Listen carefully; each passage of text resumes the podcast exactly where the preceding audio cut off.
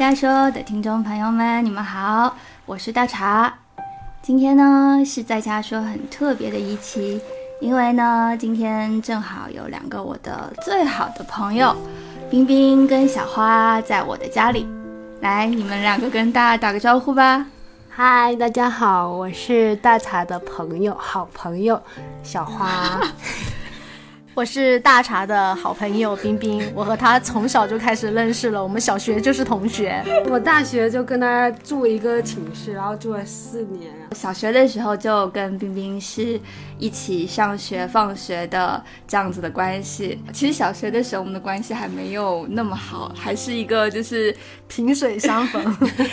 点头点头之交，点头之交。哎，因为那时候我们都有彼此的其他的好朋友。然后到了高中之后，我们两个才就是心灵慢慢靠近，就突然有画面感，两颗心突然慢慢靠近的画面。对，嗯，但那时候我们就常常一起上学放学，因为我们家也离得比较近嘛，然后都会在同一个车站坐车一起上课跟一起下课，所以那个时候就一直到现在都是关系很好很好的朋。朋友，我们彼此见证了彼此大学，然后后来的一系列的一些生活。然后冰冰跟小花今年也都是妈妈啦。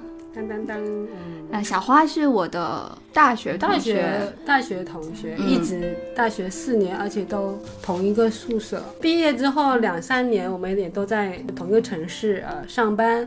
就是我们是彼此都见证了彼此很多人生的一些重要时刻，也是人生很多时候的彼此的一些精神支柱吧，相当于是。所以我们现在慢慢慢慢的也迈入到了人生一个很重要的年龄阶段了，就是到了这个阶段，才代表我们真的彼此见证了很多，不管是啊恋爱的经过也好，或者是。啊，彼此的伴侣也好，其实我们都是看着对方一起成长到现在的一个阶段的。是，嗯，虽然我之前有时候会开玩笑说我是比较早结婚的那一个，是，当时我还笑小花说，哎，你看就是还没有男朋友啊什么的。当时前几年啦，然后也会去彼此开这样的玩笑，到后面就会尊重每个人自然而然遇到的。一些啊缘分啊什么的，嗯。嗯，然后直到小花前年结婚，去年生下了他的，也是前年生的，十一月生的，哦，已经就是到年底了嘛，对对对，是，就好快，好快，因为今年已经一岁一周，一周四了都，啊，就很快，很快，所以现在小花的生命阶段已经比我。多承担了一个角色，也就是母亲。其实冰冰也是，是，所以他们现在是走在我前面的一个人了吧？成为母亲只是说纳入了一个。嗯，人生一个新的阶段，嗯，但是其实本质我觉得人都没有什么改变，就是我会更注重一些细节的处理了。就成为母亲，如果真正来讲说有什么变化的话，不管是在工作上还是生活上，以前不太在意的细节，我可能会去看得更细，思考得更细。但是其实本质处理问题的一些思维方式没有什么太大的改变。一直都还你们自己当时决定要成为一个妈妈，当时做的决定是嗯怎么样的一个思考过程？可以一起说说你们的伴侣啊，一起做下的这个决定，还是说你们也觉得有考虑到一些年龄的因素，考虑到一些家庭的？催生的一些压力，然后一起做了这样子的一个决定，还是说，其实从生理的角度上考虑，你也觉得是时候想成为另外一个角色，想要从这个角度去更完整自己，作为一个人的体验，你们是怎么考虑的呢？当时成为母亲的选择，就是，嗯，并不是说怀孕成功的那一刻，而是当时一起跟自己的先生就是要做下这个决定的时候，你们是怎么思考的呢？嗯嗯。是我我的话，嗯，应该是说各方面都有，但是最主要的还是就是我们双方有共识，阶段差不多，两个人的信信赖感很有基础，那觉得要个小孩也不错，所以就有做相应的准备，但是也没有特别大的一个压力了，就是说如果能怀上啊，有个小孩也挺好的。嗯，我是这样子。其实我有很长一段时间是没有在打算结婚嘛，哈，也不想不想生小孩的，只有那么长时间。但是呢，其实遇到了合适的人那一下，我就觉得可以可以去做这件事情。而且我一直认为啊，女性的生理的变化。它是指数级的下降的，就随着你年龄，可能三十岁以后或者三十五岁以后，它是指数级下降，它不是那种缓慢的衰老的。所以说，如果我们决定了要。成立这样的一个家庭，让这个家庭更完整，也决定了我们要延续自己的生命的时候，就是要趁早。所以那时候我刚结完婚，其实也是同步在备孕的。嗯，我我跟我老公也是年龄有一点差距，他比我小几岁嘛。嗯，那我有跟他有很认真的谈过这件事情，就说其实做父母有他喜悦的一部分，那也有确实艰辛的一部分。嗯，那我们是否真的做好了准备？能不能去承担这一些？我希望孩子是在父亲和母亲角色都。不缺乏的情况下来成长的是这样的一个家庭，并且其实有跟我公公婆婆也有说过我们准备要备孕的这件事情，比如说孩子生下来以后家庭应该怎么分工，这些我们都是有考虑过的。在比较充足的情况下，身体和心理上都有充分的准备下，我们才决定要这个孩子的。其实整个过程有艰辛的一部分吧，那也有顺利的一部分。就像前期呃身体的调理呀，包括中医西医呀，其实我们都做。做了很长的一段工作，嗯，怀的孩子也不容易，讲实话，其实没有想象中的那么容易的。是的，现在是那，但是总体的过程起码是一个很好的结果。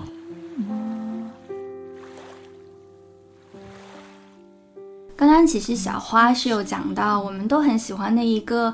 呃，vlog 博主嘛，竹子，然后跟他的好朋友韩夏有在聊过一期啊播客的时候有讲到，因为他们两个也是在聊生育的话题啊。当时韩夏吧就很坦诚的跟竹子说，说感觉当知道你啊怀孕的那一刻，然后他其实内心会有一种崩溃的感觉，因为他会觉得他跟这个好朋友因为。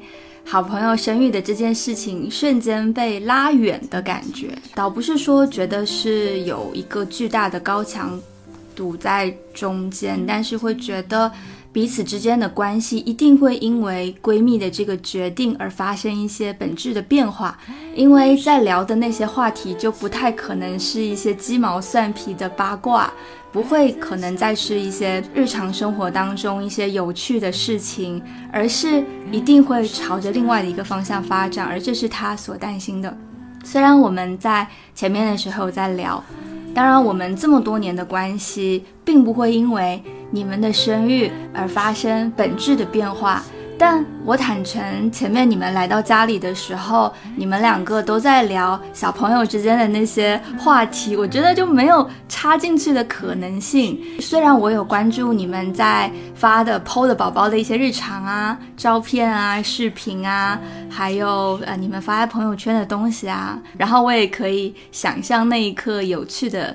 一些声音啊，或者是一些画面里的气味啊，因为其实我的想象力还蛮丰富的，我可以想象当时的那一刻，在场的人会有多幸福。就作为母亲的你们，但是你们会觉得说，在你们的认知范围里面，因为前面你们也说到了嘛，你们尊重每一个人不一样的选择，也觉得女性就是不一定。到年龄了就要生育，对。但是你们是生育之前是有考虑到时间节点这个问题的，对不对？就包括说，因为要三十五岁了，其实是女性在生育方面的一个比较明显的一个时间节点吧，对不对？我已经过了这个时间节点，所以已经算是。高龄产妇了，就是如果是有生孩子的时候，其实我发现身边的很多女性朋友，她们都会在三十五岁之前有要要生一个小朋友的这样的决定。所以，我们虽然会在说生一个小朋友是遇到了一个合适的伴侣，比如说是因为伴侣的支持，共同做了这样的决定，然后，但其实女性从个人的角度上来说，确实会因为年龄的问题。而决定在这个时间点去做一个生育的决定，你们觉得你们有受这个年龄的关系的影响吗？会有啊，年龄焦虑，嗯，会，嗯，有考虑到这一点，嗯，也考虑到已经时间到了。对，首先因为自己也喜欢小孩，然后也想考虑到说，确实如果过了某个年龄段，确实后面也相对就是无论是生育还是养育，这个自自身的一个体力都是有一些更大的挑战，有意识到这一点了。就是一些很实际的问题，对，很实际的，包括父母的体力，包括自己的体力，对吧？对，嗯，这都是非常非常实际的问题。那冰冰呢？你有考虑到这些吗？肯定考虑啊。嗯，其实我们女性生育的话是要考虑很多东西的，就是不仅仅是年龄的这个问题。我和小花都是要上班的嘛，对吧？如果说你重返职场以后，家庭还有事业如何兼顾？我们的时间和精力能不能匹配得上，让自己的生活更顺利？其实这些是很重要的。等于说是有考虑到一些在生育之后可能会发生的问题，提早的预设到了，所以就倒推，把生育的时间就可能提前了，因为可以之后更从容的应对一些生育之后会发生的一些问题，比如说工作安排啊，体力上的可以支撑得了，可以带孩子这件事情，对吧？对。嗯，那你们可以理解有一些女性到了生育年龄还不生育这件事情吗？比如我，你们觉得我是怎么考虑的呢？就是为什么到现在还没有小朋友这件事情，你们有暗暗的就是猜测过我是怎么想这件事情的吗？因为我会发现，说实话，你们没有认真问过我这个问题，没有问过我为什么到现在还没有小朋友，而是默认我应该要去生小朋友了。我有。在问自己是真的做好这个决定了吗？但我会发现身边的朋友好像比较少认真的问我这个问题，而是就默认其实他应该要生了，所以就会跟我分享一些备孕的一些关键的知识啊。其实我蛮想身边人问问我你是怎么思考的，就是认真的问我这个问题。对我是还蛮想认真的聊一聊这个问题的。所以你们有就是。猜测过我为什么到现在还没有？因为我结婚很早，对不对？你们都知道我是身边啊跟研九结婚算很早很早的，然后基本上是在二零一四年就领证了，今年已经是八年时间了。所以对一般的啊领证到现在的夫妻来说，这个状况就是有点异常了。你们是怎么有猜测过吗？就是我是怎么思考的？跟你的接触也是非常久，那包括你平常，假如说你要整理一件事情，你不喜欢被打扰那种方式，所以我一直是处于尊重啊，我觉得这种个人选择的东西不需要去吹。从现实面我也知道，哎，其实生个小孩是很多层面要考量的啊，经济面、精力面，嗯，是。其实我有问到会尴尬，或者是我不好怎么说，所以就默认了不用问，对吧？你会觉得不用问是跟我的默契。那冰冰有没有觉得我是怎么思考的？我也是不会去嗯刨根问底的一个人。首先，不管再好的朋友嘛，互相之间是要有基本的尊重，是吧？我们没有必要去吹，或者说一定要要求你要按照这样的节奏走。第二呢，谁说一定要在三十五岁之前要完成这件事情？其实随着医学的发达，还有。现在晚婚晚育是非常正常的一个现象嘛，也不是说四十岁以后就一定生不了孩子或怎么样。我我们刚才说的女性的年龄随着衰老，呃，生育的困难，它肯定也是客观存在的。但是医学也是在同步发展的，所以也不用太过于担心这件事情。我觉得这是第二个层面。小孩就像天使一样的呀，他缘分到了，他就会来了。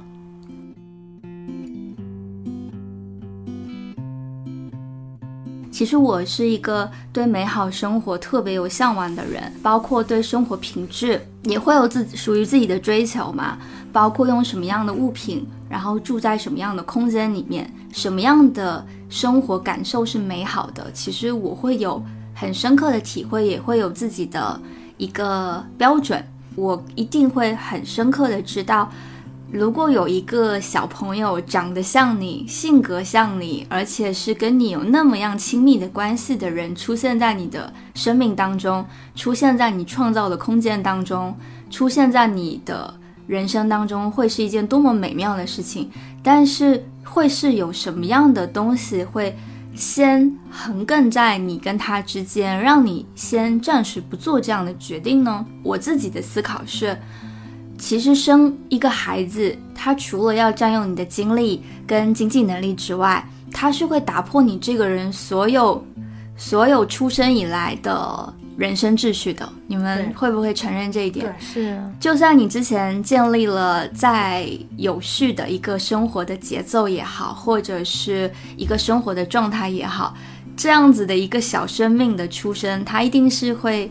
打破原来既有的这些节奏跟这些秩序的前提，我觉得是这个母亲她已经养成了这样子完整的生命跟生活的秩序。当她有一个小朋友出生之后，她会不怕打破，因为她有了重新养成一个新的秩序的可能性。但是其实我觉得我没有，因为我从小就是一个特别特别慢的人，然后我会觉得时间对我来说并不是。对很多人来说都是一样很重要的存在。我觉得我为什么到现在还是一个没心没肺的人？我会觉得，其实我自己的总结，因为我是对时间的危机感很弱的人。冰冰经常开玩笑说，我高中的时候下课都已经离开学校了，还在收拾笔盒。嗯，所以其实每个人都会特别的尊重时间，但其实从这个角度上来说，我是一个。我好像大脑里面有一个反方向的钟，就是周杰伦的那首歌。时间并不是我决定要做什么事情的一个标准。我不知道这个是大脑的一个什么功能缺失了，还是我自嘲了，还是说真的是一个真的有一些，比如说大脑前额叶啊，一些或者是海马体啊、杏仁体啊等等缺失了。我从小对时间的观念都是非常非常弱的，所以，但三十五岁要生孩子这件事情，在很多女性看来是一个时间的节点。这个东西像一个警报一样的，在他们大脑里面会亮起红灯，告诉他们过了这个点，你怀孕的可能性会降低，你流产的风险会更高，然后你带孩子的精力会下降，所有的人给你的压力会暴增。但是这个点在我这里是不存在的，所以我也不知道这个是很神奇的地方，还是在于哪里。因为我是这样的一个人，公公婆婆也是一个非常开明的一对公公婆婆，所以他们也没有这种催生的压力，就会导致我这个警报比别人更迟、更迟的亮起红灯。我会觉得，在这样子的一个基础之下，这个时候如果有一个新的生命加入，我是没有自信，或者是觉得没有一个能力能够去重新恢复到一个良好的秩序的。我会觉得那个时候焦虑感会比幸福感更严重的多。所以这个是对我自己的一个特质的了解，我会去做的一些。思想的斗争，再加上我自己认为的一个点啊，你们有没有发现，其实现在很多小朋友或者是很多青年人，他们会有一些心理的问题，其实都是因为原生家庭的问题。就是幸福的家庭是类似的，但是不幸的家庭有各自的不幸。那我会觉得，其实如果你在人生当中与自己相处更多的时间，如果我花十年的时间跟伴侣相处，然后再花几十年的时间再去养育一个孩子，这其实对生命来说也并不是一个很亏本的事情。所以我的思考就是，我花更多的时间跟我自己相处，跟伴侣相处，我再到老再去跟另外一个生命相处，我觉得这对漫长的时间来说是一个很划算的事情。所以这个点并不是在三十五岁这个时间点上，而是在漫长的时间线上我去思考这个事情。所以我就。到现在还没有做出生孩子的这个决定。我认真的说，其实我还没有做好这个准备。我到现在为止，我都还没有做好成为一个母亲的准备。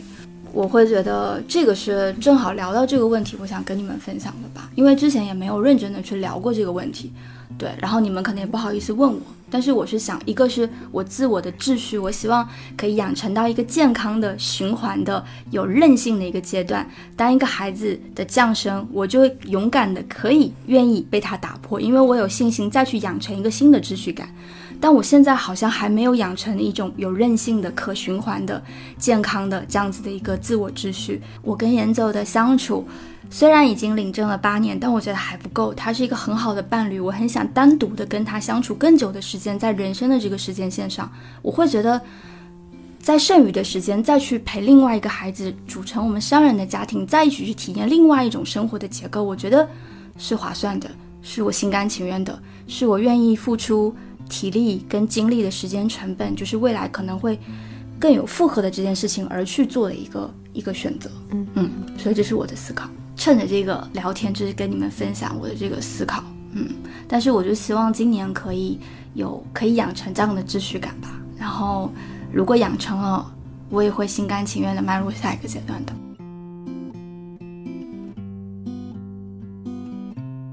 因为其实，在带小孩的过程当中嘛，我们也是深有体会的。他就是不断的打破你的次序，也有可能你在上班的时候，他又突发性什么状况摔倒啊，什么东西的，这是都是我们已经非常正常了。我到现在我就开始对时间或者对很多东西，我没有像以前那种紧迫感了，因为我知道他都会解决得了，是没有关系。小孩不管是摔倒了、生病了，我们都有经历过，其实是很难受的一件事情。我们去正确的面对这些事情。陪伴他身边，其实就已经很好了。我们也不需要做一个完美的母亲。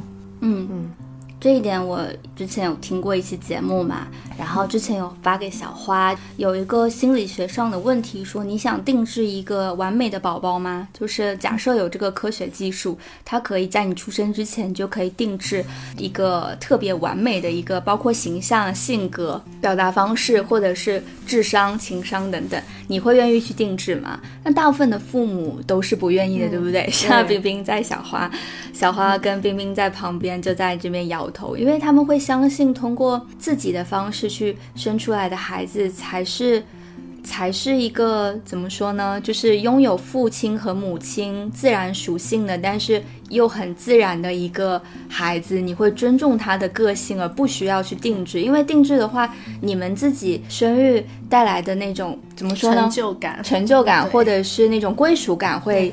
更低一些吧，生育这件事情带来的一个幸福感也会降低吧，对吧？对，嗯，回过来说啊，你说一个完美的宝宝，那首先自己都觉得自己不够完美，那其实每个人都不完美，所以我想说，这心态上就会相对稳定一些，接受自己的平凡。我也我相信每个母亲，嗯，起码我是。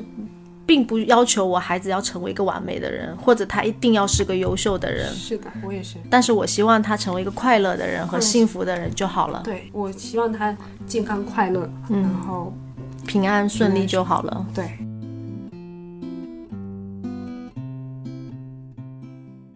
嗯，但是我会觉得，其实，在生孩子之前，人生秩序它之于我的意义是一个叫做自我的感觉，自我实现吧。啊，我会觉得人生秩序它的功能性并不是为了被打破的，或者是啊为了健康的被打破和存在的。我会觉得它的前提是我有没有完成充分的自我，我对我自己的了解，我对我自己生而为人的一个存在的一个状态，或者是我。活到现在，我有没有实现在生孩子之前我想要做的事情，或者是我想要成为的人？如果是我觉得有。做到可能满哪怕是百分之六十，我可能也会去心甘情愿的迈入下一个阶段，但是就是没有。然后因为我的很慢的关系，所以有很多我想做的事情还没有完成，所以我在这个点上可能比别人阶段慢了很多。别人可能已经完成了他的自我实现，但是我会觉得其实我还有真的还有很多很想做的事情，很多很想表达的东西，是在生孩子之后是无法完成的。这个点其实。是在很多身边的女性朋友身上发现的。虽然你们两个是在这个阶段，因为小朋友可能还小，对不对？所以其实啊，可以体会得到很多当母亲的喜悦。但是有的在小朋友再大一些的女性朋友跟我坦诚，她们当时也就是被身边的很多压力。推着挤着就走到了生育的这个路口，当时他还没有想好，但是就追随了这样的一个决定，也被年龄的这个东西压力所裹挟着，而迈入了人生的下一个阶段。但是他们的抑郁，他们的觉得不公平，他们觉得为什么现在是这样的一个状况，其实都是当时没有思考好而做的一个决定。所以我只是想说。当我一定会迈入下一个阶段的那个之前，我是不是有充分的做好我真正想要做好的事情？虽然那些事情可能在生孩子之后也可以继续做，但是他的状态或者是我自己的状态一定就不一样了。简单来说，我们打个比方说，一孕傻三年好了，虽然是一个玩笑，但是一定有很多我自己思考的东西，我想表达的状态是在成为了母亲之后是没有办法并行的。对，因为我知道有一些人坦诚，他说成为自己跟成为母亲这两条并行线，至少是在一段的时间之内是完全无法相交的，或者是完全无法兼得的。嗯，你要么就是继续成为自己，要么就是成为母亲，就是百分之百的做母亲，至少是在孩孩子可能三岁以内的阶段是这样的一个状态。所以你们现在是有什么样的？就是这样子的感受，就是在你们现在小朋友一岁多嘛，对不对？你们的小朋友都是一岁多，而且小花的孩子是女儿，叫小花生。对对啊，因为小花生的嘛，就是小花生。我们当时自然而然就觉得这个名字绝了。对，冰冰的孩子是叫好好嘛，小名叫好好。对呀，好好。那你们聊聊你们现在觉得很幸福的时刻吧，让我感受一下你们现在的一些生活的状态啊。生活中的，如果说幸福时刻的话，那其实很多很多时候都会有。嗯嗯，假如说他拿着一本书啊，绘本过来叫妈妈，这种时刻都非常的柔软，嗯，很幸福。然后一下班回到家，马上冲过来要抱抱，啊，这些都是很很很幸福的时刻。对我第一次出差的时候，那个晚上真真的没有办法睡觉的。嗯，我一直觉得说自己好不容易可以一个人睡了。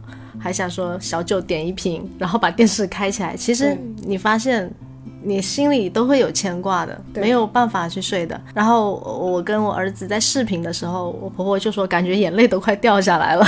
是 是啊，就没有办法再多看一眼。但是现在其实也就还好，就多多几次就接受。其实就是那句话说的，不是小孩离不开你，是你离不开他。对，更多是嗯。就是大人自己的自导自演啊，对对对，这小朋友适应适应能力很好，而且我一直觉得说孩子也无需把妈妈放在最重要的位置，其实爸爸、爷爷奶奶、外公外婆他的家人都是一样重要的，他们的陪伴其实主主要呃只要是高质量的陪伴哈，我们是一心一意的陪伴这个孩子的话。无关于你是妈妈还是爸爸，我觉得爸爸也是非常重要的，爷爷奶奶、外公外婆都是很重要的。但这个事情只能在小朋友大点的时候才能体会吧？他现在就是天生的依赖妈妈，这是他的一个天生的，对吧？是一个天性，一个非常两难的选择。问一个小朋友，你更喜欢妈妈还是更喜欢爸爸呀？这个问题，我我我我我这辈子都不会问。我们俩有我我跟他爸爸之间有讨论这个问题，这个问题是不会问的，是别人会问。对对，但是是别人会问，是。所以这个东西就是一个，就像你跟你你女朋友跟你妈妈掉到水 你先先救谁？这个问题是没有答案的，对吧？对。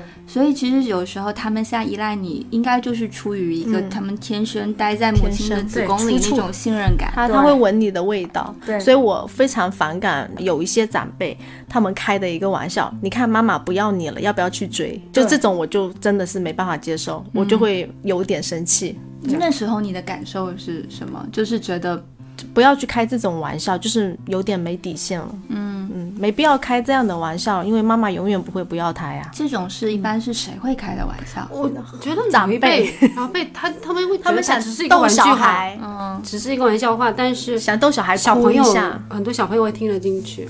小朋友会听得进去吗？他们现在已经会看人了，有这个意识了。有的小朋友。可能他没心没肺也没没关系，但有些比较敏感敏感的孩子，他就会听得进去。对他起码会愣一下那边，然后说是是什么意思嘛？其实只是妈妈转身一下做一点别的事情，或者说是上班而已。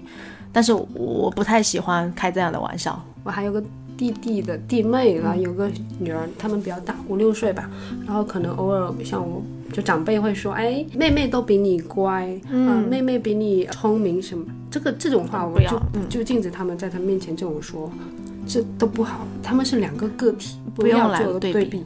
是，每个小朋友都有每个小朋友的性格，就是因为我有听过说，当你就是要批评小孩子做一件事情的时候。你只要批评他做这件事情做的不对，但不要上升到他这个人是不对的，不然他会养成那种自卑，跟一种啊很悲观的一个心态，他会觉得，嗯，很孤单的感觉，对不对？但是如果你客观的跟他说，你这件事情是做的不对，就事论事，但是爸爸妈妈还是很爱你，这才是一个好的教育方式。对，是，所以小朋友其实会。感觉上他可能听不懂，但其实他耳濡目染，或者是一些基于小朋友天生敏感的个性之外，他会把这些东西消化吸收，展出他自己的一个内心的心理活动的，对吧？对，就是像这种父母就耳濡目染这种很重要，父母是他所谓的第一个启蒙老师嘛，所以父母的平常一些说话的方式，还有相处方式，会影响他的这个以后未来他的性格形成跟他的处事方式。很多心态，所以我经常会去去看一类似的一些东西吧。但是如果说你一个家庭，你还有长辈去带的话，这个要去影响可能会比较困难。像我们就是尽量尽量高质量陪伴，高质量陪伴吧。你们可以分开讲，你们觉得你们认为的高质量陪伴是什么样的一个状态？是只是单纯不玩手机的陪伴，还是说你们自己有一个什么样的标准？我的话。不玩手机肯定是最基本的。就我下班以后没有太重要的，或者说紧急要处理工作事情，那我就不会去看手机。那陪在好好旁边的时候，我会观察他的一举一动，就是去研究说他这个行为模式下他到底在想什么，他为什么会这么想。就像有段时间他喜欢爬，他就不断的喜欢把汽车放在地板上推远远，然后爬过去，推远远的爬过去。我在想他是。为什么喜欢这样子玩？对他喜欢扔东西。如果说是很多家长的话，会觉得好烦呐。他为什么喜欢把桌上的东西一直往地板上扔？但是呢，其实呢，他是有原因的。后面我观察了一下，就是他扔完，我们会给他捡，他就认为说，哦，你在跟我互动，我就再扔一次。他不是恶意的，是发脾气或者宣泄自己的情绪来的，而是他觉得这是一种你在跟他互动的方式。所以我认为的高质量陪伴，就是我观察他的一言一行，然后去理解他，陪伴他。我觉得这是比较重要的，就是有观察他，对对对，一个。细节的东西，对，然后再利用我自己的一些碎片化的时间，就我刚也跟小花聊过，基本上辅食嘛，哈，我也亲力亲为的去做，我能给他一次性包个一百个的馄饨啊什么的，我觉得，嗯，我能做到，他能吃得开心，我并不要求说自己要做的多好哈，但是。我孩子吃完，他觉得开心，他觉得好吃，还想要的那一刻，心里也是充满那种成就感的。不管工作有多忙或怎么样，但是回到家了以后，我还是希望说能把自己的一些更多的时间用在孩子身上。所以很多现在很多话题嘛，都在聊说家庭和你的工作怎么来权衡这个话题。嗯，其实没有必要太去强化，太去强化这种概念。对。对不对？没有必要太强化。每个母亲确实都是不容易，都都是这样过来的。无在乎你是职场妈妈还是说是全职妈妈，都有她不容易的地方，也没有哪条选择是错的或者是对的。我觉得都应该去包容，都应该去理解，因为现在社会越来越多元化了，很正常的事情。那小花呢？小花理解的高质量陪伴是，至少在现在这个阶段，你觉得是一个什么样的状态？是我，我觉得我也是每个阶段就会换一种模式吧。有的时候我也会深陷其中。我是那种可能我自己从小就是父母不会太管的，我我觉得这点很好。他经常也会扔东西，或者说爬高高，这个摸摸那个摸摸。那我一般他在。安全范围内，我是不会去阻止他的啊。那可能某些长辈他就会，哎，那不行，这个不行，所以不能跟他说太多的不可以了。对对，不可以。是为什么有两岁所谓不要不要阶段？另外的话也确实，因为现在手机确实占用大家太多的时间。那我也尽量是说，跟他一起玩的时候，手机尽量不带在身边，然后陪他一起要读绘本就陪他一起读。然后他如果可以独立自己玩，我就观察着他，不会去打扰他。我们不要去过多参与孩子在专注力上这件事情，它其实也是我们自己大人的一个方式，陪伴方式会影响孩子的专注力的。是，不要打扰，少一些打扰，当然在安全范围内所以我来总结的话，你们两个就是冰冰跟小花认为的高质量陪伴，都提到了一个关键词嘛，就是观察。嗯，都是观察自己孩子的一些表情、语气，或者是他需要你的那一刻时刻，你们都在，就是在那一个时刻，你们是全身心的陪伴他，他也是全身心的感受到你们的陪伴。虽然他的关注力不一定在你们身上，对他可能是在自己的玩具身上，或者是在自己的一个世界里面，但是他可以感受到周边来自母亲的一个陪伴，他可以感知到空气里你有有你们的呼吸。他会觉得是那种安心的感觉吧，是吧？是的，嗯。那如果是从一个小朋友的一个性别的差差异来说，因为冰冰是儿子嘛，小花是女儿嘛，那你们带孩子的过程当中，有真的感受到，哎，他真的就是一个小男孩，或者是哇，他就是小女孩这样很可爱的这种感受吗？就是会有这样子的一些，因为是他是他虽然是小朋友，但是你也可以感受到他果然是一个小男孩，或果然是一个小女孩这样子的一些时刻吗？我觉得是有的。我觉得是有的，呃，因为我儿子的话，好像天生就会比较好动，好动好像是男孩子基本上都会有，他就不是一个能够安静坐下来，好好的去玩一个玩具，或者说能够安静一会儿的人。然后第二，他的探索欲特别强，他不懂得危险，这是每个孩子都是这样子的，没有没有什么问题。然后呢，探索欲非常强，就想去靠近他所有没有接触过的东西，去尝试他所有没有吃过的东西。他甚至不知道这这个东西能吃不能吃，他都是要来尝试一下。就于男生和女生怎么教育的问题，其实在我在生孩子之前，我也有去认真的想过。自始至终啊，我都是一直有这样的一个理论。我觉得男生他是责任教育，女生她是自爱教育、自尊自爱教育。这是我自始至终，我跟很多朋友或者妈妈聊天的时候，我秉承了自己的一个想法。因为男生你要培养他的责任心、责任感，所以爸爸要主导，妈妈来做辅助，培养这样子的一个家庭的模式和这样一个家庭的分工。而女生你要教会她要有自尊心，要有自爱。的这种理念，所以我也是要在爱的环境下去给他成长，去陪伴他成长的。大家经济条件越来越好，这不是唯一决定的因素，而是在爱底下成长的孩子，他一定内心是更强大的。这个是我一直觉得会是这么一回事，我也相信这样的一个理念。嗯，爱的这个对爱，爱的环境下成长的孩子，他一定会更强大。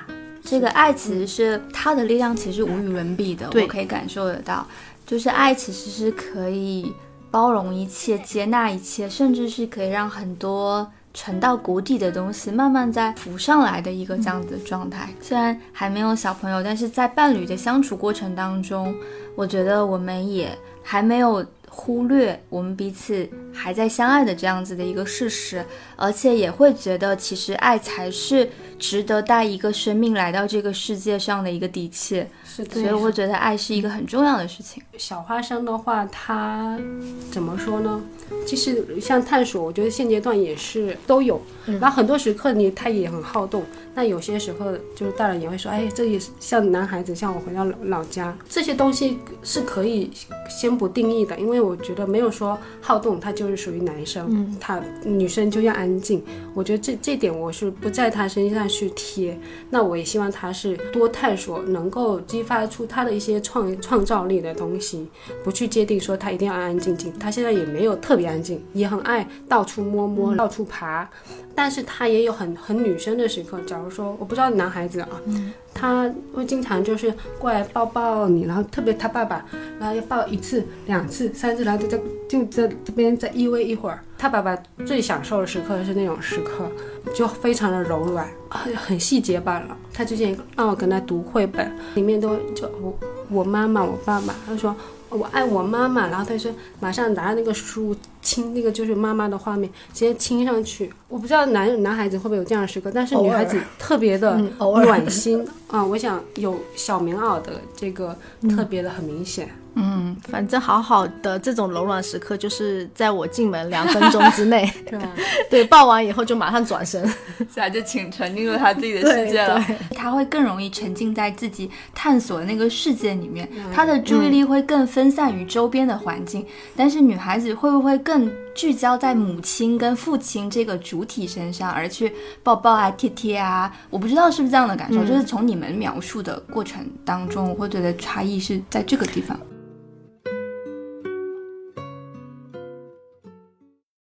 录音的过程当中休息了一下，所以喝了一点水啊，吃了点东西，又继续继续来聊了。因为其实现在有一个实际的问题，就像你们前面聊的，确实到中午了还是需要休息一下的，对吧？因为母亲的体力确实会有影响。你会觉得跟以前相比有什么显著的差异吗？就是在体力方方面。睡眠就不用讲了，睡眠肯定就是现在还能睡整觉吗？可以吗？我们现在到了一岁以后，基本上是可以的。就是孩子断了奶，尤其是断奶也是一个分水岭嘛。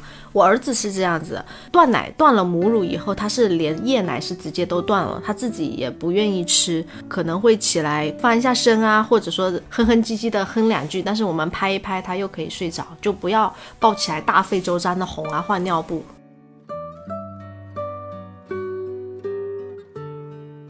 你们还记得吗？那那个时候，第一次叫妈妈的时候，应该是看着你们叫的。小花生跟他爸爸还有我一起玩的时候，他突然叫妈妈，其实他爸爸很吃醋了。嗯，这个状态，然后反正我很高兴，当下就很简单了，哎，会叫妈妈了，而且第一声叫，当然很 很开很开心。对，所以之前是有就是跟他说妈妈这个词吗？然后他就会到了一定的时刻就叫出来。应该说有，平常说就爸爸来回来了，妈妈回来了，嗯，妈妈爱你，爸爸爱你，这些会去说，会影响。再加上可能爸爸妈妈这两个音都比较好发，啊，一般还有很多小朋友是先叫爸爸的，嗯，我们就是，对吧？啊，我们家是妈妈先叫。那一刻的感受，如果是假设是用一个比喻来形容的话，你们觉得可以用什么样的比喻来形容？就是那种高兴的程度，或者是，或者是冰冰说的那种。你知道他是萌化，但是就但是也会心情激动一下，这样子的感觉。我只是觉得会有点欣慰嘛，就是说孩子哎又步入了另外一个阶段，他开始模仿了，或者说他开始开口说话了，有意识的想要说话了，这种欣慰感会有。就是表达的这种对开始了，是不是？没错，可能是一个人类开始向外表达自己的是的小步伐开始走起来了。确实是哈，如果是从人生这个时间长度上来说，他叫爸爸妈妈那一生，就是开始想要向外界传达自己信息的那种时刻了。就算是闷话，其实也是在表达嘛，没错吧？是。其实这个时候，我会突然想到一个画面。嗯，也不是比喻啦，就是恰恰嘛。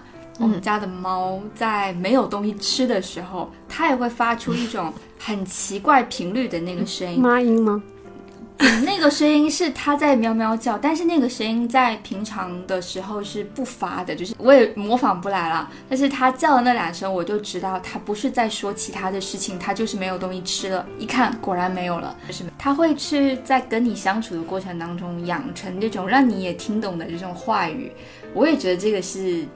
他在表达这件事情，虽然他我不知道他怎么养成的这种习惯，或者是他怎么知道我们能听懂他是那个意思，或者是他在盆子旁边就是装猫粮的地方在散步转圈圈，要不然就是用一些眼神或者是动作示意等等。但我觉得他是综合学会了这一套求救的本领，然后那种那种表达方式，但我也不记得他第一次这么表达是什么时候了。我觉得是。当小朋友真的勇敢跟你表达他的需求的时候，我觉得那一刻的意义，与其说是听到妈妈那一刻的一个高兴，不如说是自己感觉到自己正在被需要的那种幸福感，是不是这样子的一个感受？肯定的，是嗯，因为而且他每次叫妈妈的时候，都是会在告诉自己，我是在被需要的。所以我总结出来，在跟我家人开玩笑。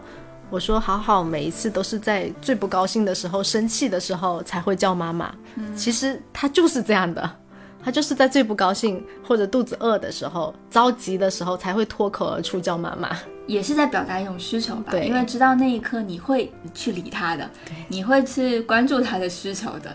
人类真的是很聪明的一个一个存在，就是婴儿他也会有这样子的意识，会知道谁一定会去理他的。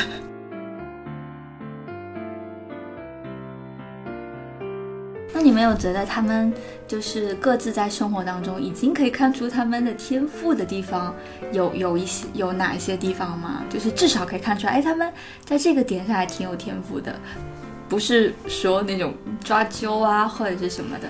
就是虽然现在确实也看不出来什么，因为至少要到他们主动有意识的。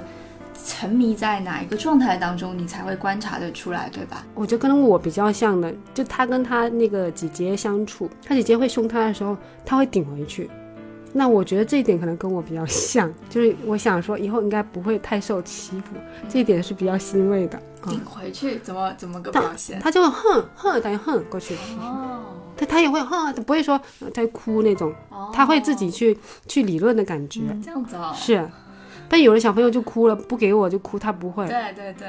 他他不会，他会自己去争取争取，对，也不哭不闹的，不会。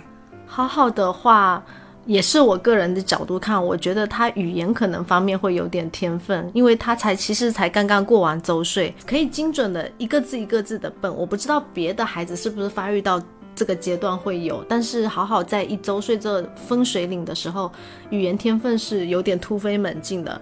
他拿起玩具的一只虾，他就会这是虾。他就虾，然后看到外面的大大的车，他会说八。然后我前面一直在想什么叫八八，后面他蹦两个字的时候说阿八，就是说大巴的意思。都平常都是我们去教他的，这方面我是觉得他模仿能力还有他语言可能上会有一点天赋。拿到帽子了会往自己头上戴，然后拿到尿不湿他会放在屁股上，应该是这段时间的这样的成长，我会观察到说他的语言上好像。比他走路上就肢体这方面会更快一点，那这个是不是也是一种联想能力呢？就是看到一个东西，他可以联想到他大脑里面关于这个物品的记忆，他就会脱口而出。表达方式肯定是语言，对，但是他其实我觉得应该是大脑里面的记忆力，是啊，这个东西说不定以后可以参加最强大脑，什么的？我之前有看过一个教育博主吧，然后他说了一种方式，我自己都还觉得跃跃欲试。如果我自己以后有小朋友的，他说的一个方式是怎么样让小朋友在上幼儿园之前就可以认识足够多的字？他说的可能跟好好这种天赋是还蛮像的，就是可以加以利用的。他是说，如果小朋友蹦出一个字，比如说这是虾，嗯。父母马上把这个字写下来，并且给他看，嗯，然后他就会联想，哦，我刚刚说出来的字是这样子的一个字体，然后他比如说看到大巴，父母也马上写出来，但是可能要用一些比较大一点的，就是比如说 A4 纸啊，或者是啊水彩笔，你去把它写出来让他看，你刚刚说的这个东西是这两个字，虽然他不一定理解，但是这个也是把他的记忆力跟字又。绑定在一起，因为他会知道他刚刚表达的那个东西是这两个字。那个教育博主他说他的小朋友就是这样子，在幼儿园之前，还是在小学之前就认识了非常非常多的字，甚至比干净小学的。小朋友都认识非常多字，他就是用这个方法。这个方法其实是有个专业的学名，但是我不记得什么方法。但是我当时觉得应该是有一些科学道理的，你们觉得呢？这个其实也是联想能力，再结合他的表达，因为当他说出口的那个瞬间。我们会因为他的表达能力而欣慰，但是如果你又父母又可以把那个字写下来，虽然增加了我们的工作量，但是可能可以把这个事情交给伴侣或者是交给其他家人长辈，然后这样子的话就可以又培养他的一个认知，这个时间反而是在这个阶段就可以培养他的一个一些语言天赋啊什么的，我觉得可能是有一些道理存在的，是吧？可以试试看，对，其实是有的。所以小朋友真的，他学习能力其实比我们想象中的强，对，很强。我们总认为说他才周岁，他应该不会懂那么多东西，是他会突如其来的给你惊喜的。所以这也是养育一个孩子的一个很有成就感的地方。那其实我觉得那个方式，他比如说跟看绘本啊，从他的口里面说出来的那个东西，突然又有一个字蹦到他的面前，我会觉得那个是一个很神奇的一个。联动，对。我会，他会，他可能会觉得，哎，我刚刚说出来的东西变成了一个字，互联他小时候会不会就觉得是一种全息投影的感觉？他刚刚说出来的话，好像大自然中间就有一个这种智能的体系，就变出了那个字。他以其实以后你说智能的发展或者是 AI 的发展，说不定也就发展到这样，就是当小朋友。看到一个字的时候，可能就全息投影有一个那个字出现在那个面前，是未来可能教育的一个方式。但是其实我们像手动就可以实现这种方式，就可以去当做一个实验，因为这种实验是不可能失败的。失败的话，就是大不了他没有办法联想嘛，但是也可能会有更多有趣的发现。是我突然就想起来这样的一个东西。可以尝试，挺好的。嗯，我就期待听一下你们下次分享有没有些什么新的进展。好好跟小花生突然突然会会会看到上百个字，会学习上百个字，那那那一定要记得我的功劳哦。好，来干妈就是你，嗯，也不是我发明的，就是突然想起来的。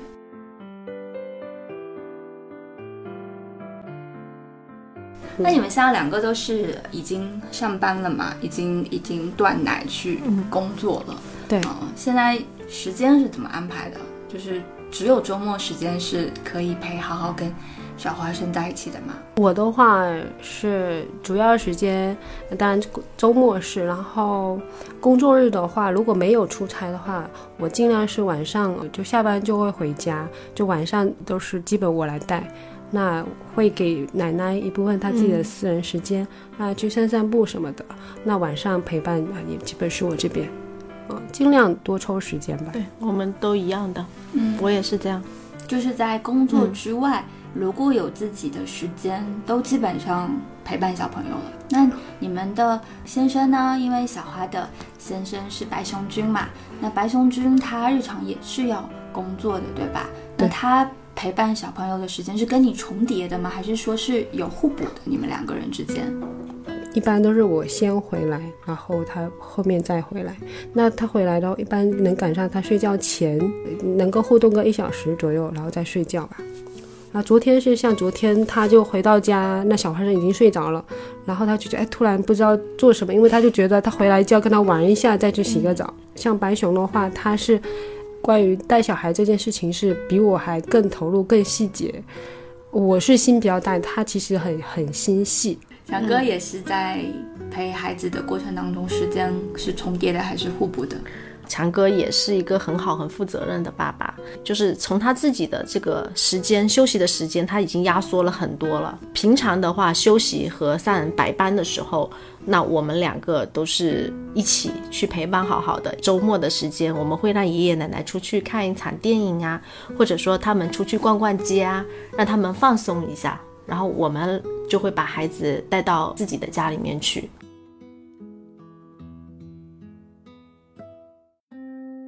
那你们跟伴侣的分工是，就是很默契的，就形成了这样子的一个状态。因为至少从你们的聊天当中，你们是很。蛮意向的状态，至少会觉得伴侣不是懈怠的，或者是在成为父亲的这个角色上，他们是尽职尽责的嘛？对，从言谈间可以感受到这一点。那你们觉得这样子的一个分工方式，或者是他们做到这样子的一个状态，是他们也是处于一种父亲天然的责任感？而形成的这样子一个状态，还是说，其实你们有跟伴侣一起好好的坐下来去协商彼此应该做到什么样的程度，或者是啊应该怎么去安排这些日常的分工，是比较认真的去讨论过，还是就是默契形成了这样子的一个状态，这样的分工？我们没有说特别去分工，说你做什么我负责什么，但是我们会根据自己擅长的东西，可能会多做一点，就有点不约而同嘛。小马哥来讲，他擅长的东西他是整理，他确实整理东西比我更细，物品啊、衣服的这种堆叠放，还有。玩具的收纳，他这方面会整理的比我好。我是那种东西一多，我可能自己就会先烦躁起来的一个人。但是他会很耐心的把一件东西一件东西的收好，放在哪个抽屉里，或者放在哪个柜子里。所以这部分的工作基本上是他来做的。那我呢，可能在做辅食、做食物这方面会比他更细心一点。就是搭配比例啊，或者说多样性来讲，我会去看小红书，会去参考一些别的妈妈去做的辅食，我会更愿意尝试往这边来投入，然后感觉做辅食也是我其中一种乐趣之一吧。所以也是不约而同的形成这样的分工，谁擅长做什么他就去做，那谁忙的话，那大家就是互相谅解一下，多做点也没有什么关系。因为在分工这件事情上，确实也要考虑到彼此擅长做做什么，或者是愿意做什么，更有意愿去做什么东西。因为如果是被一个框架束缚着而强迫去做一件事情，虽然这个东西是有责任感的驱使成为母亲跟父亲的角色，但是在这个框架里一定也会不自在的，而这种不自在一定也会被孩子感受得到。所以确实这个是一个分工上一个比较好的一个方式或者是原则吧，就是尊重彼此。更愿意或者更擅长做什么样的事情，这个东西其实你看起来是基于两个人的性格使然，但我觉得其实还是在这个空间的框架之内，在这个时间的框架之内，基于两个人各自能够使用的时间而形成的一种一种状况，对吧？那如果从空间上来说，会不会真的是因为小朋友的出生而空间有被压缩的这个感受？就是包括他们的物品增多啊，我们自己的一些空间就被挤占，或者是就被缩小了。类似于活动空间或者是物品存储的空间来说，你们会有这样的感受？说实在有，空间会会被压缩了一些。我我是有在适当的控制，不让它爆仓这样子。那现在整体会比之前没那么整齐了，但但有的时候就也是试图说服自己吧，能尽量整理的整理，不能整理就是接受这样一个状状态吧。之前有说你婆婆也会买一些 你们不太喜欢的东西，包括小到一些垃圾桶啊，或者是大到一些生活的物品。那这类的物品后来怎么样了？他们还是这样的一个状况，还是没有办法说服婆婆她要为你们增加家庭物品的这样子的一些行为，没有没有办法干预吗？还是说，对这个点，其实我挣扎了很久啊。对，应该是我自己，其实内心有自己一套整理的秩序啊，包括自己一些审美的东西。说实在啊，嗯，也试图改变，但其实老人家很难，嗯，那只能是接受吧。嗯嗯，也前提其，但是其实过程也挺艰难的。慢慢的也跟身边的朋友啊交流过，嗯，觉得以大局为重吧。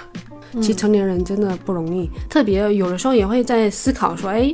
如果最好的方式，我就是能够全职在家，但是我又可以我又可以赚钱，一边又带娃，但现实面还真的很很难很难。嗯，所以啊，你要让家长来帮你带小孩儿，那你也只能要让他得得舒服。嗯，没办法，得妥协，没法改变他，你只能接受这个这个事情。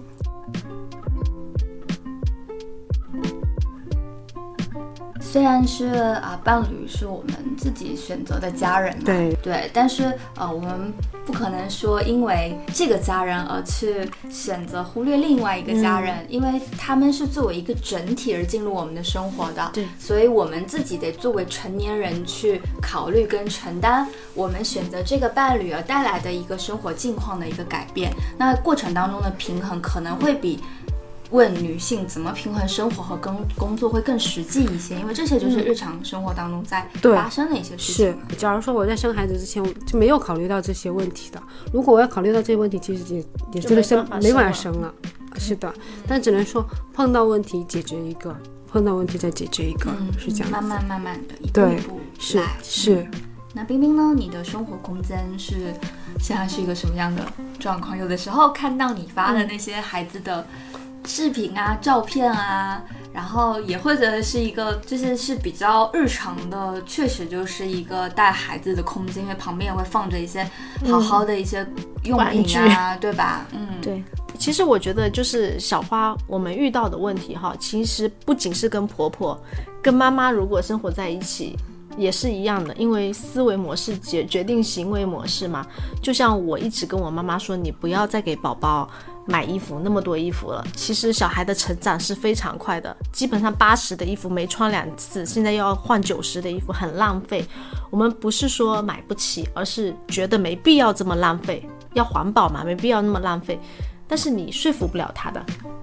说服不了他，他还是会不断的去给他买同样的衣服，甚至是同一种类型的衣服，一段一一一直买，一直买，一直买。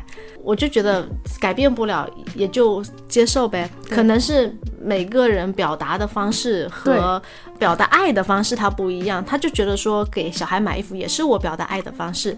那我现在能做的就是，确实他穿不了的，我连包装都不会动，就放在那边。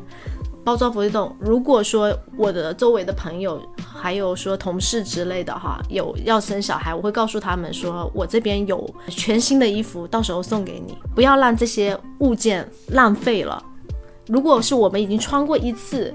这个送给别人是不一样的，也不一定对方能接受你穿过，但是我商标都是没有拆的，这样子衣服我就是这样子来处理的，然后就给它放在另外的一个地方。嗯，那其实玩具你不要看我们家玩具多，有些是爷爷奶奶买的，那我和爸爸也会买，也很多东西是朋友送的，他们不断的送婴儿车啊、婴儿床啊，然后玩具啊这些。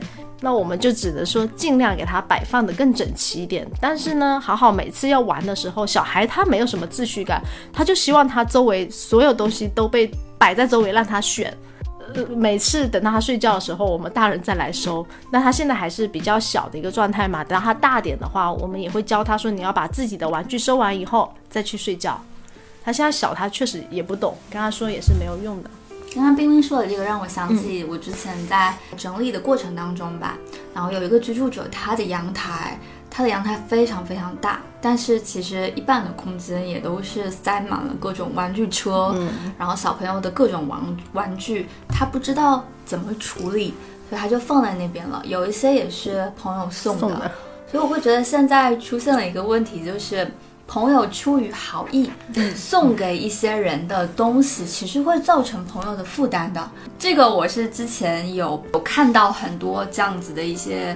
一些这样子的情况，包括基于整理师的工作观察等等，所以其实，在小花生小花生之后，我会有意识的去，就是告诉自己，其实我只要买东西送给小花就好了。嗯，包括那一次，嗯，就是小花生出生之后不久嘛，回家，其实我买的一些产品，我会觉得是我更希望是买给你使用的，因为我会觉得你买给小花生用的东西，你们自己一定会充分的去考虑的。嗯，不需要在这个方面。增加你的存储或者是一些物品的一些压力的这样子一个状况，关心母亲本身或者是关心女性本身，其实也是在关心她的孩子。对，有的时候你的表达的对象不一定是要。表达给孩子的，因为他完全没有意识，是。但是你表达给孩子的东西，反而增加了母亲的负担，但是这又何必呢？对不对？当然，我觉得出发点是好的。就像我们通常在说，一个朋友送给另外一个朋友的礼物，其实在送到的那一刻当下，这个礼物的使命或者你这份友谊的传达已经完成了。但是其实物品的处理是可以完全交给接收者他自己来处理的，并没有说。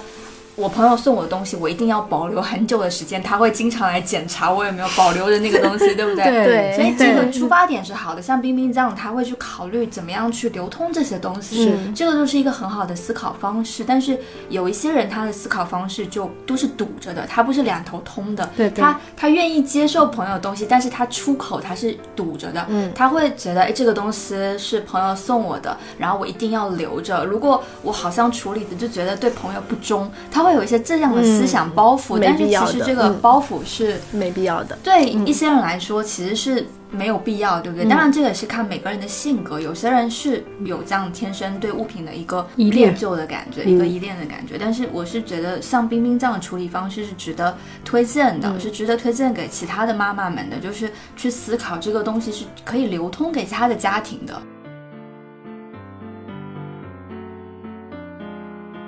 像小马哥的话，他会在，尤其是他休息的时候，基本上休息的第一天都会用来整理房间，然后除螨啊，各种一系列除螨，对呀，除除螨仪除螨，会把一系列，因为我们说实话，有了宝宝以后，宝宝皮肤还有他的呼吸道都是非常脆弱的，我们会更注重在卫生这一块。嗯，以前可能两三天拖一次地，那有了宝宝以后，每一天都会拖一次，然后除螨仪也会去扫一遍。不是每天其实要做的卫生这种工作量是很大的。我有看到的现象就是我婆婆拖一遍，我公公回来再拖一遍，然后小马哥回来再拖一遍。但是确实也是有必要。我们尤其是养宠物的，又有小孩在同一个空间里面，我们会更注重这一些。有没有用一些，比如说静电除尘拖把，它可以减少灰尘的飞扬，就是扬起那种情况嘛？它可以，比如说地上的灰尘啊，或者是头发，它可以静静的附着在那个布上面，有一种叫静电除尘拖。有这东西吗？有这种东西，因为像一些长辈他是习惯用扫把去扫的，那其实这种东西灰尘就会扬起来。对，吸尘器其实也是这样子一些作用，吸尘是是有，对，但吸尘器价格比较昂贵，而且噪音会比较大嘛。有些人就是怕家里有养宠物或者小朋友会突然惊吓到，但是静电除尘拖把它就是有一个静电除尘纸，它就可以夹在那个下面。嗯，包括说滚轮，日常我们在清理地毯或者是一些床单被褥的那种滚轮，那滚轮那个有些东西是可以加一个加长柄的，有一些灰尘其实也是可以用滚轮去清除的。像我日常沙发上或者是。地毯里面有一些缝隙里的东西，也是用那个清除的。还有包括说有一种叫做蒸汽拖把，蒸汽拖把它其实也是面对地板上，你可以喷那些高温的蒸汽，那它其实就可以更有一些杀菌跟消毒的一些作用。对有小朋友家庭还蛮推荐的。这些可以再多了解一下。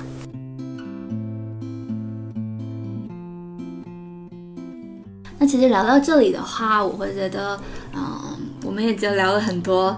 现在你们生活的一些场景啊，你们现在的一些生活的状态啊，其实我都可以脑补到了。虽然还没有经历，或者是还没有到这样子的一些，嗯，生活的经验吧，还没有拥有这样子的一个宝贵的生命出现在自己的生命周围，或者是出现在此刻的生命阶段。但是我可以想象你们现在的一些。生活的一些状态，一定是有着你属于你们自己的幸福。如果说生宝宝之前，你们觉得最幸福的时刻是什么？如果觉得现在生宝宝之后最幸福的时刻，确实都是因为宝宝而诞生出来的吗？那你们还记得你们生宝宝之前，你们会因为什么感受到幸福吗？还是说已经想不起来了？我觉得。生宝宝之前吧，放松的时刻、休息的时刻，我就觉得很幸福了。就是嗯，思想上没有负担，心里没有烦恼，能够在家里待一天，或者说出去玩一天，或者和伴侣出去旅游一下，我觉得那是很幸福的事情。那生宝宝以后呢，会觉得时间好像更充实了。虽然说哈，个人的一个休息时间肯定是被压缩了，但是你会有一个盼头，就是你看他一天天长大。其实孩子也潜移默化的影响了我们的一些行为，就像我一直觉得说，我生孩子以后最大的变化，很多人都会问嘛，最大变化是什么？我自己的感受最大的变化就是我更加注重细节了，因为我我们是在做运运营和营销的，也在。有带自己的团队，我不是很爱去跟团队成员沟通一些情绪上的东西，或者说他生活上的东西。但是呢，我发现当他们影响有些情绪或者生活一些烦恼。影响到工作的时候，我现在会主动的去跟别人沟通了，嗯，然后会去做个问，因为以前我认为工作是工作，生活是生活，同事是同事，朋友是朋友，大家要有明显的界限。但是我发现，其实不管是做管理也好，还是做运营也好，还是带团队也好，这也是你工作的一部分。我们可以通过去更细节的去。了解这个人背后发生了什么，或他的烦恼是什么？那从同事的层面，或者说团队的层面，能不能帮你解决一些问题，让他更好的反馈到工作中来？这种方式是我今年应该是最大的一个变化。合作伙伴也好，跟家人的关系也好，甚至我自己父母的关系也好，好像更近了一点。像好好有一些可能他不舒服了，以前我们不是太会观察他为什么不舒服，只觉得他哦为什么不乖啊，不一直闹啊。其实他有他的原因。当我们会观察这个孩子长大中的一些烦恼，或者是他成长给我们带来惊喜的时候，其实你反馈到工作中，你也会观察每个人。之之他的行为为什么会是这样？我觉得这是今年以来给我带来比较大的改变，就是你会观察到自己也因为好好而成长了一些你自己以前未曾发觉的部分，包括人跟人的沟通跟链接，也会因为一个你跟新的生命的沟通跟链接而发生一些好的改变，没错，对吗？这是还蛮神奇的发现。小花呢？小花会有这样子的感受吗？但我发现冰冰又绕回去了。我前面问的是你在生好好之前，你看像三句两句还是不离好好。职场还有职场啊？对啊，小花呢？因为小花其实也是在职场里面，也是需要跟很多人沟通这样子的一个工作嘛。对，会有冰冰这样子的发现吗？还是有些什么其他的思考？我觉得也是有的，主要是在于说结婚之前两个人的时候。更多会考虑就是自己的情绪啊，更多的情绪化一些。那现在的话，更多会全局去考虑，确实也包括主动性这一块也变强了。我以前有些事情，我觉得哎，逃避或会逃避，或者说我会设限。那现在我就是冲呗，我错了也没关系。可能这个的心态上变化，还是我觉得还是挺明显的。嗯，对，是为母则刚。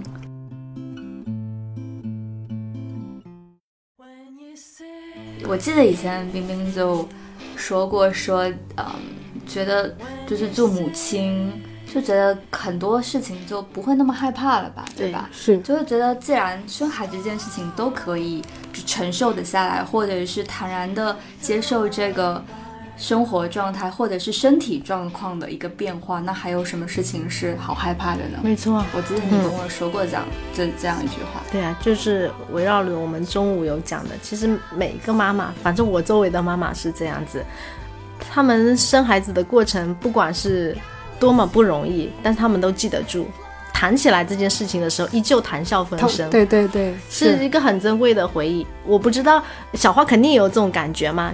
我觉得每一个从厂房里面出来的妈妈，有种凯旋而归的感觉，好像我做了一件好了不起的事情，确实好了不起，就嗯那种感觉就很难形容。当时就觉得那个腰一一阵一阵的要断掉，然后只有一个盼头，什么时候给我上无痛？嗯，然后呢一直给你检查，然后没开指，没开到那个不能打。啊，这个过程其实比较难熬，很难熬，但是熬过来。但是出来出来的那一刻，我觉得真的很幸福啊！那一刻，觉得哦，好像打了一场胜仗，凯旋而归。对，其实孕育就除了生产那个难关之后，其实后面还有过哺乳。哦，对啊，哺乳其实也很难过，很多人就月子里面其实很难受，很难受的。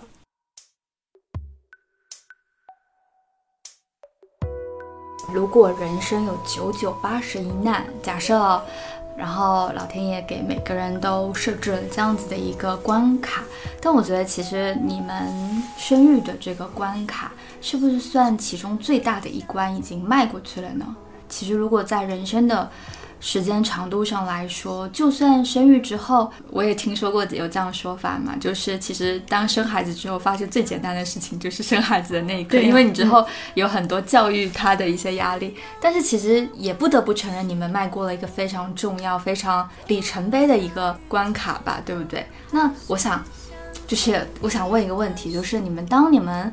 生育了之后，虽然我们今天主要都在聊孩子给带给你们的幸福的时刻，你们是不是有在家里，或者是在你们的生活当中，或者是在不管是哪一个层面，有给自己一些鼓励的部分呢？包括说在家里是不是有一个，还有一个属于自己的一些空间，或者是？啊，在养育孩子之外，有一些属于自己的时间，是可以给自己在生育之后陪伴小孩子之后，作为一个目前阶段过了这么了不起一关的这样子的一个女性，给自己的一些褒奖，或者是给自己的一些鼓励呢？因为我知道你们所有的鼓励，今天说的很多都是来自于孩子嘛。那还有哪一些鼓励，或者是给自己的一些能量，是来自于自己本身的呢？还有这些吗？平时如果说晚上哈，好好跟爸爸还有爷爷奶奶玩的很好的情况下，我也不会去打扰，那我就会利用这些碎片化的时间，然后进行一些阅读，还有处理一些工作上没有处理完的事情，或者说，嗯，小马哥他已经休息的话，也会带我出去看场电影啊，或者我们两个甚至会出去约约个朋友打一两个小时的麻将啊，嗯，呃，吃一顿饭呐。都是一种放松的方式。我觉得，嗯，作为母亲不用太刻意说自己我一定要做到什么样的程度。每个人，我们也都是普通的妈妈嘛，对，也需要放松。那我们的婆婆、我们的妈妈，她们也需要放松。大家呢，在相处的过程当中，形成一个默契，然后大家互相谅解，我觉得这就是一个很好的状态了。所以其实我觉得冰冰的放松也是需要家里人的支持，肯定要必须要的。就是在这个阶段，是因为自己毕竟有新的生命陪伴在周边，你确实也不可能凭空去创造。当然，但是我觉得有一个方式是可以凭空去。创造的，就是我，我觉得可不可以让你们自己想一句给自己鼓励的话，或者是肯定自己的话，在我们这个节目的就是末尾跟自己说，不一定要跟别人说，比如说就夸夸自己真的很棒，或者之类的话。你看，就是突然露出了那种很不好意思，因为你们现在一定每天都对小朋友说很多鼓励的话，小花生真棒，爬过来真棒。但是你们有没有一些时刻，哪怕对自己说一句话呢？这个其实是时间成本跟空间成本都非常小，只要说一句话就好了。所以我希望，嗯，就是我在你们的旁边，希望可以看到你们对自己说这个话，所以我就可以更放心的。就是觉得下次见到你们的时候，你们还有更多的能量去面对自己的现在的一个成为母亲的状况。我觉得还挺戳中的，对，确实，嗯，平常确实每天会跟小朋友说，哎，好棒啊，小花生好棒，或者是妈妈爱你这种事情，但是确实没有对自己说吧。嗯，现在对自己说一句好不好？比如说。小花，你真棒，这真的怎样？对，我觉得自己还是挺棒的了。嗯，一直也在做调整，那现在觉得还还不错了。嗯，棒棒的，棒棒的。嗯，谢谢。你真的很棒。嗯，有没有认真说？啊啊，小花你真棒。那你也在这里撑起吧。其实我真的觉得自己挺棒的，就是不管做妈妈这件事情，还有工作上，我也尽心尽责。嗯，有今天的这样的，不能说成就吧，但是我觉得有今天的状态，我觉得自己很不容易，确实很棒的。我相信以后也会越来越好，真的。嗯。先让我们这个最后有点强行主主旋律的感觉，但是我觉得这个真的很重要，也是我就是想要。通过一次聊天，也是我观察到你们就是很，当然就是很不自觉的都会 Q 到小朋友的身上，但是我认识的你们就是就是你们自己，我认识的你们从刚开始就是你们自己，我才喜欢你们的，永远都是最好的朋友。对，还用问吗？你要你要说你是最棒，其实我一直觉得你很棒，我希望小二岁以后能。像你一样比较可以坚持，同样臭屁了。真就是乐观，然后坚持自己的梦想。我我觉得我们还是比较更多会屈服于现实，需要以生计为前提的。所以很多时候确实把梦想这东西没有放得那么的高的位置啊。我希望他是可以真正的做到自我。我希望他是这样一个状态啊，不像我现在这种比较啊，更多是因为有经因为经济压力是比较传统的方式。我希望他能有更多的选择啊，勇敢一些。我其实比较觉得自己比较设限一些，不会，真的不会，永远不要给对啊，我觉得不会的。嗯，那我们就不要哭了，我们就嗯互相鼓励一下，就是大家都很棒。我们一起拥抱之后，再各自奔波在自己的生活节奏上吧。我觉得他一定会奏出很美妙的旋律的，不管节奏怎样，对，都会开出花来。棒！哎，哭什么？我就我就比较比较泪点低。你想想看，你那么已经那么好了，是不是？我们已经好了，真的很不容易了。对。不会相信朋友比情人还死心塌地。